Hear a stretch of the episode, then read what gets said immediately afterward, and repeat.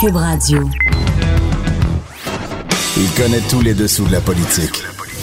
L'économie, la santé, le transport. Antoine Robitaille. Là-haut sur la colline.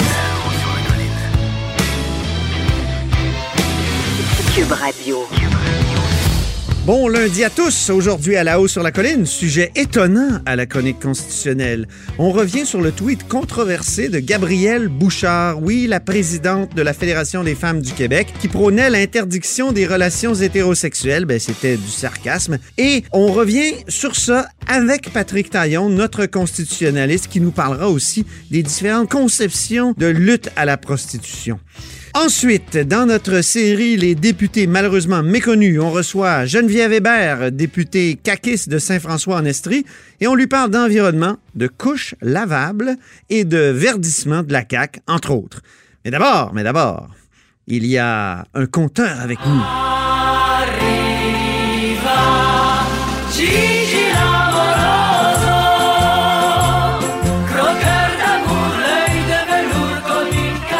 Notre compteur et accessoirement directeur de la recherche à QMI. Donc, euh, François Legault, il y a au fond deux grandes idées économiques, comme tu me l'as déjà dit. La vallée de l'innovation, Saint-Laurent comme vallée où on fait de la recherche, puis on transfère les résultats de la recherche à des entreprises qui vont innover, qui vont faire des sous, donner des emplois payants.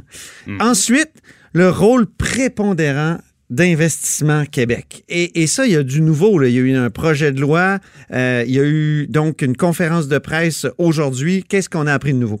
Oui, parce que on le savait déjà à, à l'automne, le gouvernement avait euh, fait adopter le projet de loi 27 qui créait le nouvel investissement Québec. Essentiellement, on prend une partie du ministère de l'économie, on envoie ça à Investissement Québec, on leur a donné plus de moyens également, beaucoup plus d'argent. Et aujourd'hui, ben, on lançait, dans le fond, le, le nouvel Investissement Québec. Euh, le punch de la journée, Antoine. Oui, euh, quel est-il? Nouveau président du conseil d'administration d'IQ, Jean Saint-Gelais. Et ça va être, euh, évidemment, un poste névralgique. Parce que Investissement Québec va choisir des entreprises qui vont être, dans le fond, euh, j'allais dire pas subventionnées, mais euh, les entreprises auxquelles on va prêter de l'argent ou dans lesquelles, surtout, on va investir de l'argent, donc investir et avoir des parts de l'entreprise. Donc, c'est pas rien, là. Donc, euh, le président du CA, qui est en quelque sorte, normalement, le contrepoids du, de la direction, celui, le, chien de garde, ben, euh, c'est une fonction très importante. Okay. Alors, M. Saint-Gelais va avoir donc un, un, rôle très important. Ceci dit... Euh, Jean Saint-Gelais, rappelle-nous qui il est là, rapidement. Oui, ben, c'est euh... intéressant parce que, encore, comme à la caisse de dépôt, je peux vous le dire tout de suite, c'est le choix de François Legault, okay. la nomination de M. Saint-Gelais. M. Saint-Gelais, ça a été un haut fonctionnaire du ministère des Finances pendant plusieurs années, qui ensuite est même devenu secrétaire général dans le temps de Lucien Bouchard. Et donc, à ce moment-là, qui est ministre? François Legault. Ah oui. Et euh, François Legault, euh, Jean Saint-Gelais, c'était un de ses mentors à l'époque. C'est resté vrai pendant toutes ces années. Et euh, on le sait, après ça, M. Saint-Gelais a occupé plein de fonctions à l'autorité des marchés financiers, à la tête de Revenu Québec.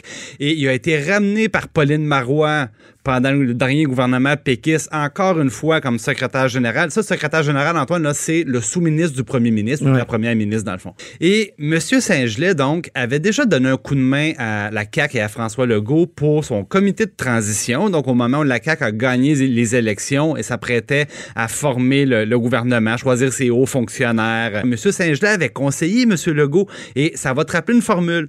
M. Saint-Gelais avait recommandé à M. Legault de recevoir trois personnes en entrevue qu'il avait reçu chez lui, mais cette fois-ci à Montréal, comme la semaine passée. Et il y avait là-dedans notamment, bien, évidemment, Yves Ouellette, qui est devenu son sous-ministre aujourd'hui. Il y avait Luc Monti, qui a quitté pour la ville de Québec et il y avait une troisième personne euh, dont on ne m'a pas révélé le nom. Okay. Alors, M. Saint-Gelais, donc qui avait une grande influence, se retrouve maintenant à la barre du conseil d'administration d'Investissement Québec oui. et va avoir donc le, le, mandat très lourd de servir de contrepoids à la direction. Mais encore une fois, on est dans les personnes très proches, personnes de confiance, je dirais, de M. Legault, euh, qu'il envoie à la barre de son organisme économique par excellence au conseil d'administration. Ceci dit, il reste encore beaucoup de choses à éclaircir par rapport au nouvel IQ et, euh, entre autres, euh, il va y avoir des, des comités d'investissement régionaux. Oh, oh. Alors, le principe en soi n'est pas mauvais, c'est-à-dire, on dit plutôt que tout décider de Québec, Ben, quand il y aura des projets régionaux, des entreprises qui démarrent en région, quoi de mieux que des gens du milieu, des gens de la région pour choisir euh, qui on supporte, qui on supporte pas? Y a-t-il un créneau en particulier qu'on va adopter pour se spécialiser? Bon, alors il y aura des comités régionaux. Mais au mois de décembre, écoute, le conseil du patronat, là, pas la CSN, Ouais. le conseil du patronat était venu dire attention, ça nous fait penser à quelque chose qu'on avait Ben, déjà vu. J'ai la phrase ici dans, dans le mémoire. Il faudrait évidemment éviter des dérapages ou des perceptions de dérapage, comme on l'a connu dans le cas des fiers, par exemple. Là, les fiers, il faut rappeler ça, parce qu'il y a bien des gens qui s'en souviennent pas. C'était les fonds d'intervention économique régionale créés par le gouvernement libéral à l'époque. Exactement. Et M. Legault s'en souvient très bien parce que Oui. c'est lui qui menait la charge, de très belle façon d'ailleurs. Et euh, ça avait été un dur moment à passer pour les libéraux. Donc, je pense que quand le Conseil du patronat utilise le terme fier, ils savent très bien comment ça résonne dans la tête du premier ministre. François Legault, quand il était dans l'opposition, il était péquiste à cette époque-là. Oui. Il posait beaucoup de questions sur les fiers. On peut écouter une question qu'il avait posée le 29 avril 2009. Dans la société en commandite, là, gestion fière boréale, Saguenay-Lac-Saint-Jean, il y a trois administrateurs. Le premier, c'est Pietro Perino, que le premier ministre connaît très bien, qui reste à Laval. Le deuxième administrateur, c'est Valier Boivin, un autre que le premier ministre connaît bien, qui reste à Ville-Mont-Royal. Et le troisième, c'est Gilbert Grimard, vice-président du Parti libéral, qui est le seul à rester au Saguenay-Lac-Saint-Jean. Selon Investissement Québec, faut que la majorité des membres du conseil d'administration des FIER proviennent du milieu régional, pas du milieu libéral, du milieu régional. Comment le ministre explique-t-il que les investissements du FIER du Saguenay soient faits à Montréal soient administrés par des gens qui viennent pas du Saguenay? François Legault qui menait la charge contre les fiers, les fonds d'intervention économique régionale. Exactement. Et, et ce qu'il illustrait, c'est le fait que quand l'argent est géré de manière décentralisée, ça a du bon. et euh, des fois, ben euh, justement, ce qui se passe loin de, de Québec, loin, des ministères, ben il, il peut avoir des, euh, évidemment des, des, des, euh, des abus. À l'époque, on disait tout le temps, au lieu que ce soit des fonctionnaires qui puissent gérer l'argent, qui vont dans les entreprises, pourquoi ne pas confier ça à des entrepreneurs qui savent de quoi ils parlent? Ouais, mais les entrepreneurs, là, ils investissaient dans leur propre entreprise. et leur propre entreprise n'était même pas dans la région qui était visée par le programme. Et c'est ça que M. Legault dénonçait. Alors, évidemment, aujourd'hui, la caméra se retourne et M. Legault va avoir la responsabilité de nous démontrer que ces fameux comités-là, c'est pas les mêmes comités, mais ça nous rappelle un peu la formule, mais avec plus de pognon, là. Ah oui. Alors, comment on va avoir l'assurance qu'au niveau éthique, au niveau de l'intégrité, au niveau de l'indépendance, bon, que ça prend pour gérer ça comme faut, ben, on va avoir la bonne formule. Ben, Ce sera le la- diable le diable détails, comme on La aime question est lancée, elle est très pertinente. Merci, notre compteur Jean-François Gibault. Là-haut sur la colline. Une entrée privilégiée dans le Parlement. Cube Radio. Patrick Taillon est avec nous. On s'érotise une question constitutionnelle à la fois. La traduction constitutionnelle La question constitutionnelle. Eh oui, Patrick Taillon, notre constitutionnaliste et accessoirement professeur de droit à l'Université Laval. Bonjour. Bonjour. Tu veux nous parler aujourd'hui du meurtre de Marilyn Lévesque, cette travailleuse du sexe assassinée à Sainte-Foy il y a une dizaine de jours. Mais, mais quel lien avec la Constitution et probablement les droits et libertés? Oui, bien, c'est une affaire de droit criminel. C'est une faille un peu dans le système de libération conditionnelle. Donc, a, priori, c'est pas une affaire de droit constitutionnel. Mais très rapidement, on voit que, comme tous les sujets qui ont de fortes considérations morales, là, qui viennent nous chercher là, dans nos dans nos tripes sur le plan là, de la frontière du bien et du mal, euh, très rapidement, ça soulève des questions sur la façon de voir les droits et les, et les libertés.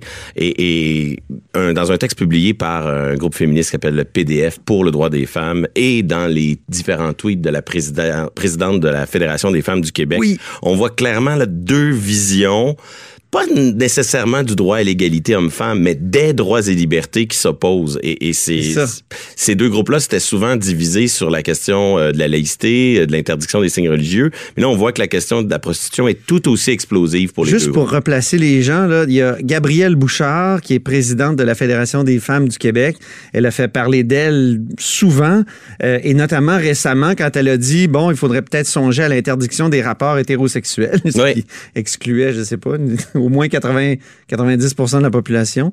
Et, aussi, elle avait dit récemment, le voile, c'est badass, donc ça peut être bien, ça peut être provoquant, tout ça. Ce qui l'a vraiment mis en opposition avec euh, pour les droits des femmes du Québec, une autre, euh, un autre groupe là, qui, lui, est plutôt pour la laïcité et abolitionniste, je crois, en matière de prostitution, parce que c'est ça qui est au cœur de l'affaire, non? Exact, exact. On est tous pour les droits et libertés, mais le débat sur la manière de les définir, euh, parfois, laisse place à des visions idéologiques différentes. C'est Sur ça. la prostitution, ben, d'un côté, les deux groupes sont d'accord pour dire que c'est quelque chose qui met en santé, la- en danger la sécurité des femmes, euh, que c'est une affaire d'exploitation des femmes, mais on voit du côté de la Fédération des femmes que euh, on admet que pour certaines femmes, c'est par choix. Et, et donc, euh, l'État devrait pas nécessairement remettre en question ce choix. Donc, on a une approche hyper subjective. Là, on se met dans la peau des travailleurs du sexe et on est très préoccupé par la question de la marginalisation. Donc, d'un côté, tout le monde est pour la dignité. Il va dire, ben, c'est pas très, c'est pas la meilleure façon de s'épanouir et de vivre la dignité humaine que de pratiquer ce métier, qui est souvent un métier qui, qui met des rapports de domination. Ah oui. Sauf que d'un côté, parce que c'est pas très digne, on va chercher à objectivement l'interdire.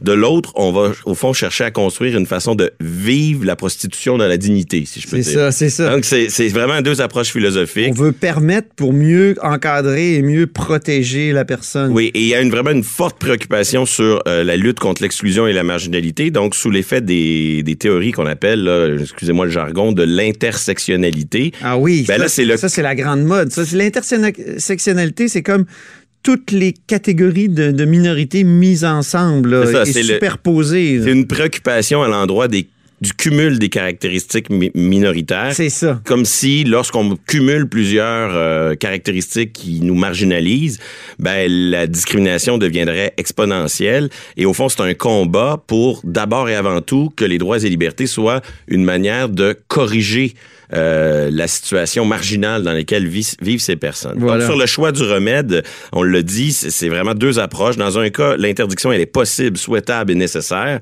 Et dans l'autre cas, il est presque interdit d'interdire parce que le mal que l'on veut lutter, l'espèce de domination, exploitation des femmes, ben, ce mal-là, il est plus grand euh, lorsque l'on vit l'interdiction. Puisque de toute façon, il va y avoir de la prostitution, ben, si on interdit la marginalisation, l'exploitation, l'insécurité va être vécue avec plus de vigueur. Et ça, c'est au cœur du raisonnement euh, de, de l'approche de la Fédération des femmes du Québec. Et c'est là qu'on voit le, le- le- le conflit très fort. D'un côté, une approche plus objective, de l'autre côté, une approche plus subjective, une approche où axée sur les effets préjudiciables. On regarde empiriquement, concrètement la situation de ces femmes-là, puis on dit, euh, ben, parce que l'État interdit, ça les met dans un danger encore plus grand. Donc, sur la prostitution, il y a eu un arrêt important en 2013, l'arrêt donc de la Cour suprême là, qui s'est penché, qui a rendu un jugement.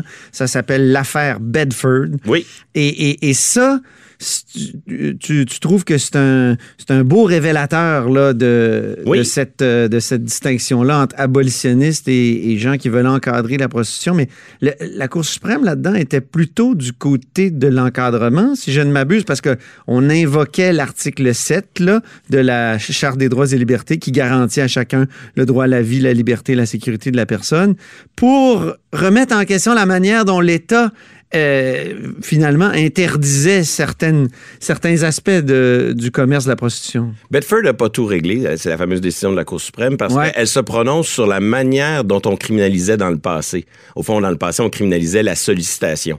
Ah et là, on se prononce juste là-dessus. On dit, ben, quand vous y allez par la sollicitation, ça marche pas. C'est pas conforme aux droits et libertés. Donc, allez-y par euh, le client, par d'au- d'autres moyens. Mais c'est clair, à la lumière de, de l'arrêt Bedford, qu'un jour, la question pourrait se reposer à nouveau. OK. Et, et effectivement, moi, j'ai tendance à croire que l'arrêt Bedford et d'autres décisions de la Cour suprême marquent un tournant vers davantage la vision de la FFQ. Moi, je sais pas que je l'approuve. La Fédération des femmes du Pardon, Québec et Gabrielle des- Bouchard, Exact, ouais. merci. Donc, cette, cette façon qui est davantage euh, axée sur l'interdiction d'interdire, c'est-à-dire qu'il faut plutôt encadrer qu'interdire, parce que dans cette affaire-là, euh, on adhère à cette espèce de raisonnement que, OK, la prostitution entraîne de l'insécurité et de l'exploitation pour les femmes, mais ce, fa- ce mal, il est accru euh, par le fait que l'État criminalise. Et c'est pas le seul dossier du même genre. Quand on regarde dans le dossier des, des injections de drogue par intraveineuse, Ouais. ben, c'est le même raisonnement. Les drogues, c'est, un danger dans la société, mais lorsqu'on ne crée pas d'exemption pour euh, des sites d'injection supervisés, ben, l'insécurité et le danger pour la vie des personnes marginalisées qui sont coincées là-dedans est encore plus grand. Même dans l'arrêt Carter. L'arrêt Carter, ça, c'est sur l'aide médicale, à mourir. Ben oui. dans l'arrêt Carter, il y a des- parfois des passages qui laissent croire que si l'on ne permet pas l'aide médicale à mourir, c'est comme si on incite les gens à aller se suicider préventivement dans le fond d'une ruelle Oui, de façon... il y avait quelque chose de paradoxal dans l'arrêt Carter parce qu'on utilisait l'article 7 toujours pour le droit à la vie Oui. pour permettre euh, La- la- finalement la mort, pour Exactement. permettre la mise à mort. Et on utilise cette formule, on dit euh, il faut permettre l'aide médicale à mourir pour vivre le passage de la vie vers la mort dignement. Pour pas Ah, ouais. inciter, parce que le mal que l'on veut combattre, il va être encore plus grand si on l'interdit.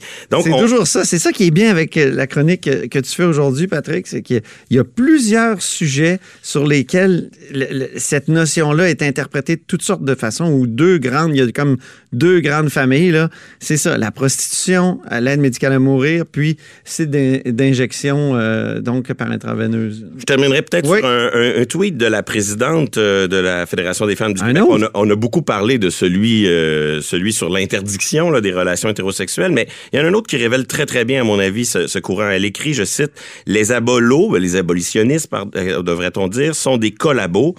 Ils sont collabos des répressions policières. Et là, je, je commente en ajoutant, voyez, la méfiance à l'endroit de l'État, la méfiance envers la- la- l'action de la police comme un facteur qui accroît la marginalisation.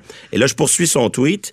Donc, elle, elle- les collabos des répressions policières, des marginalisations, de la justification de la déshumanie déshumanisation de la victimisation des femmes dans l'industrie du sexe. Donc, on voit marginalisation, victimisation, déshumanisation. Donc, ce, ce réflexe de dire on a affaire à des gens qui sont exclus, marginalisés, et si on interdit, ils vont l'être davantage. Je vois qu'il y a des avantages à ce raisonnement, mais il y a aussi des limites parce que à travers ça, on le voit, c'est la capacité de l'État de tracer des lignes entre ce qui est permis et ce qui est interdit, qui finalement euh, est fortement remise en question. C'est quand même paradoxal que Mme Bouchard, qui dit que ça devrait être interdit d'interdire, euh, nous a sorti un tweet sur l'interdiction des relations hétérosexuelles. Oui, mais ça, c'est la part Ça, de c'était sa- son, son provocation. sarcasme. Provocation, Ah. Elle a- je pense. Elle a parlé de sarcasme. Ben, Patrick euh, Taillon, merci infiniment. C'est moi qui vous remercie. Et Patrick est professeur de droit à l'Université Laval, mais surtout, surtout, notre constitutionnaliste. Là-haut sur la colline. La politique autrement dite. Cube Radio. Alors, au bout du fil, il y a Geneviève Hébert, députée de Saint-François de la Coalition Avenir Québec. Bonjour. Bonjour, Monsieur Robitaille. C'est dans le cadre de notre série euh, Les députés un peu moins connus, qui sont moins à l'avant-plan, qu'on veut faire connaître. Donc, euh, Madame Hébert est une nouvelle en politique, n'est-ce pas? Oui, vraiment. Depuis, euh, j'ai eu une petite expérience en campagne en 2017, mais depuis le 1er octobre 2018, euh, c'est vraiment le, le, le vrai, le vrai saut. Puis à l'époque, c'était de la politique euh, municipale, c'est ça? C'était pas de la politique québécoise. Non, vraiment politique municipale, mais j'ai juste fait campagne, donc euh, j'avais pas été élue en 2017, mais ça a été un bon, euh, un bon tremplin pour pour le provincial. Là, je regarde euh, votre euh, parcours et puis euh, vous avez été propriétaire d'un service de couche au petit bout de chou. Donc ça, c'était un service de, de couche jetable. Est-ce que vous avez, pas jetable justement, lavable, est-ce que vous avez Lavable. lancé ça parce que vous étiez préoccupé par la question environnementale à l'époque? C'est dans les années 90? Oui, j'avoue, j'étais j'étais un petit peu précurseur. Euh, j'ai j'ai utilisé moi-même des couches lavables euh, en 1994 quand j'ai eu mon fils. Euh, bon, on n'était pas, on n'avait pas beaucoup de moyens, donc c'était une façon aussi d'économiser. Mais quand j'ai été sensibilisée à toute la pollution que les couches lavables pouvaient apporter, les maladies aussi qu'ils pouvaient générer, parce que euh, comme on dit, sont, sont enfouis dans le sol et euh, Ah oui. les enfants, quand ils sont malades, ben, les maladies restent, puis ça va dans les nappes phréatiques. Donc, euh, j'ai été vraiment sensibilisée. Alors, euh, j'ai décidé de, en, en en parlant autour de moi, je voyais que les gens ne voulaient pas les laver, mais étaient prêts à les utiliser. Donc, euh, j'ai parti le service de couche au petit bout de chou en 1995. Alors, ça a été euh, une belle, euh, une belle aventure. J'avoue que c'est pas toujours évident. Par contre, livrer des couches propres, mais il faut ramasser les couches sales, donc les laver. Vous Mais, proveniez euh, ça a en... été une, une expérience extraordinaire et d'ailleurs, il y a une politique maintenant de, de couches lavables dans plusieurs municipalités au Québec, puis Ben oui. donc que j'ai instauré avec euh, le maire euh, de Quaticook euh, dans les années 97-98. Donc, c'est une Donc, euh, politique, ça, qui fait que... familiale, ils cherchaient à innover. Oui. Et ça a été une façon pour eux. Ça fait des petits maintenant un peu partout au Québec. Qu'est-ce que c'est, cette politique-là, exactement? Euh, en quoi ça consiste? Ben, en- en- dans plusieurs municipalités au Québec, il y a des politiques familiales, souvent qui vont aider soit les enfants pour le sport, et il y en a, les- à chaque fois qu'il y a un nouveau-né, ils vont donner une somme d'argent. Puis il y a plusieurs municipalités pour l'environnement ont décidé de subventionner euh, à un certain pourcentage l'achat de couches lavables. Donc c'est ce que c'est ce qu'on voit un petit peu partout. Moi, dans la MRC de Quaticook, qui sont qui est dans ma circonscription, euh, en majorité, c'est pas mal plus de 50 de la facture de couches lavables qui est financée euh, par la municipalité. Donc euh, eux, ben ça fait moins de déchets euh, à ramasser. Oui. Pour- Puis qui va être enfoui au site d'enfouissement. Puis les parents, ben c'est une façon aussi économique de les aider. Parce que c'est des déchets euh, très, euh, comment dire, euh, c'est c'est massif, hein? C'est euh, le, le nombre de couches qu'on peut avoir, là, c'est... euh, C'est plusieurs, c'est plusieurs. C'est un enfant dans sa vie de bébé va produire une tonne de couches. Donc, euh, on s'entend que puis ça prend plus de 500 ans à décomposer. Donc, c'est vraiment un, un enjeu. On en a beaucoup entendu parler, là, je dirais, au début des années 2000, Oui. là, quand les, les politiques ont fait des petits. Après ça, il y a eu plusieurs compagnies de couches lavables. C'était fou, les salons de bébés, il y en avait. Puis là, on dirait que ça tend un petit peu à s'estomper, mais ça revient. Je crois qu'avec l'environnement qui est au goût du jour, euh, donc là maintenant, euh, les parents, on en entend parler, puis là, on, on voit qu'ils en vendent dans les pharmacies. Euh, donc, euh, c'est une habitude à prendre, un peu comme le recyclage, un peu comme le compostage. C'est une habitude pour les parents à prendre, mais c'est vraiment pas si compliqué que ça. Ben oui, je, vais vous poser la question. Justement, votre gouvernement vient d'annoncer toute une politique sur euh, la consigne. On va élargir la consigne euh, sur les, les- les bouteilles. Comme vous devez être euh, vraiment évidemment favorable à ça, mais c'est compliqué. Vous l'avez vu avec votre système de, couches lavables. Ça, peut être, ça, ça complique la vie. Ben, je vous dirais que il y a rien de simple, y a, mais il faut, faut mettre la main à la pâte. On pourra pas sauver la planète en la regardant. Si on veut faire des changements, puis on fait toujours la même chose, ben on peut pas s'attendre à des résultats différents. Donc moi personnellement, euh, c'est une c'est des habitudes que les gens vont avoir à prendre, mais euh, à force de le faire, ça devient tellement une habitude, ça devient dans notre quotidien que ça devient plus une tâche fastidieuse. Mhm. Mais j'avoue qu'au début, c'est faut prendre une routine, puis il faut l'instaurer. Un peu comme les couches lavables. On Mhm. peut pas attendre qu'il reste une couche sur la tablette avant de, de le mettre, euh, de la, mettre la dernière au bébé parce que là, on n'aura pas le temps de les laver et de les sécher. Donc, c'est un peu le même principe.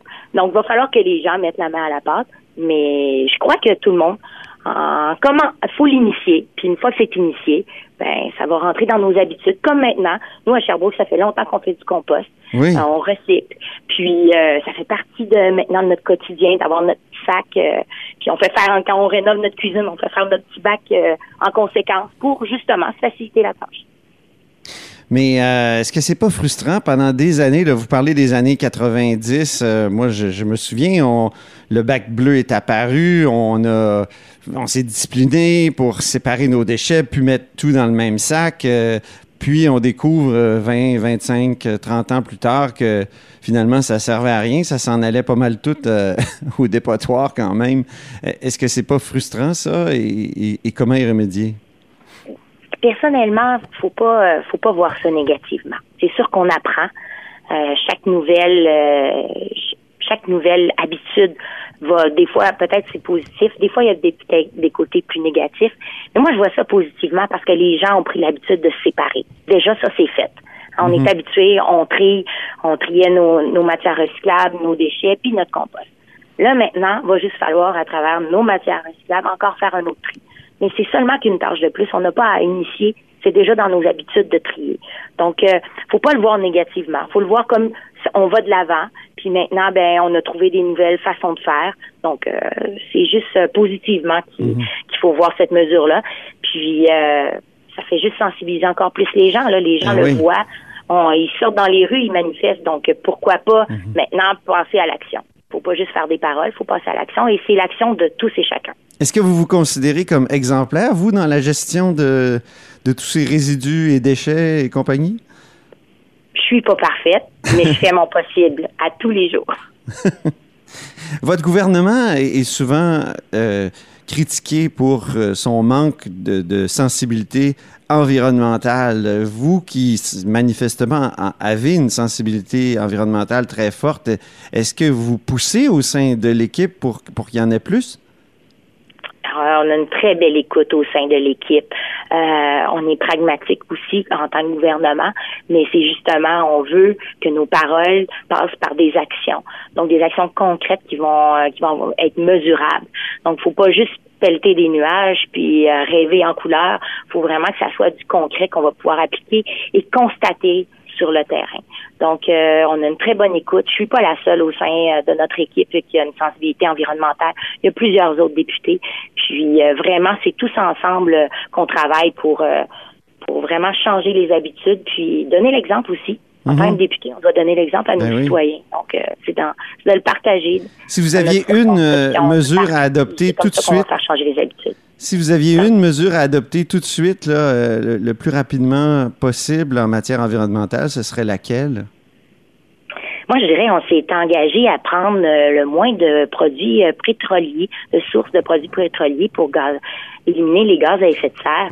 Et l'électrification, euh, justement, électrifier plus nos, nos bâtiments au lieu d'utiliser le, le mazout, le, le- le pétrole, ça, c'est des mesures qui sont concrètes. Euh, dans ma circonscription, il y a des belles initiatives pour récupérer euh, les gaz réfrigérants euh, que- qui avant étaient dissipés, puis ça produit énormément de gaz à effet de serre. Donc, euh, j'ai une belle petite entreprise récupère euh, qui est dans Aquaticook, qui, euh, qui a vraiment instauré des, des- une belle initiative qui se fait aussi dans une autre entreprise à Bécancourt. Fait que c'est des mesures que les gens ne voient pas dans leur quotidien, mais qui font une- vraiment une grande différence dans, dans nos gaz à effet de serre, dans la réduction. Ben, Geneviève Ça, Hébert. concret.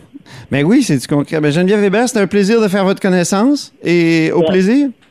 Ben, ça m'a fait plaisir. Puis merci à vous de nous donner une tribune pour euh, se faire connaître, nous les députés qui n'avons pas autant de tribunes. Ça me fait plaisir. Au revoir. Merci, au revoir. Cette émission est maintenant disponible en podcast. Rendez-vous dans la section balado de l'application ou du site cube.radio pour une écoute sur mesure en tout temps. Cube Radio, autrement dit. Et maintenant, autrement écouté.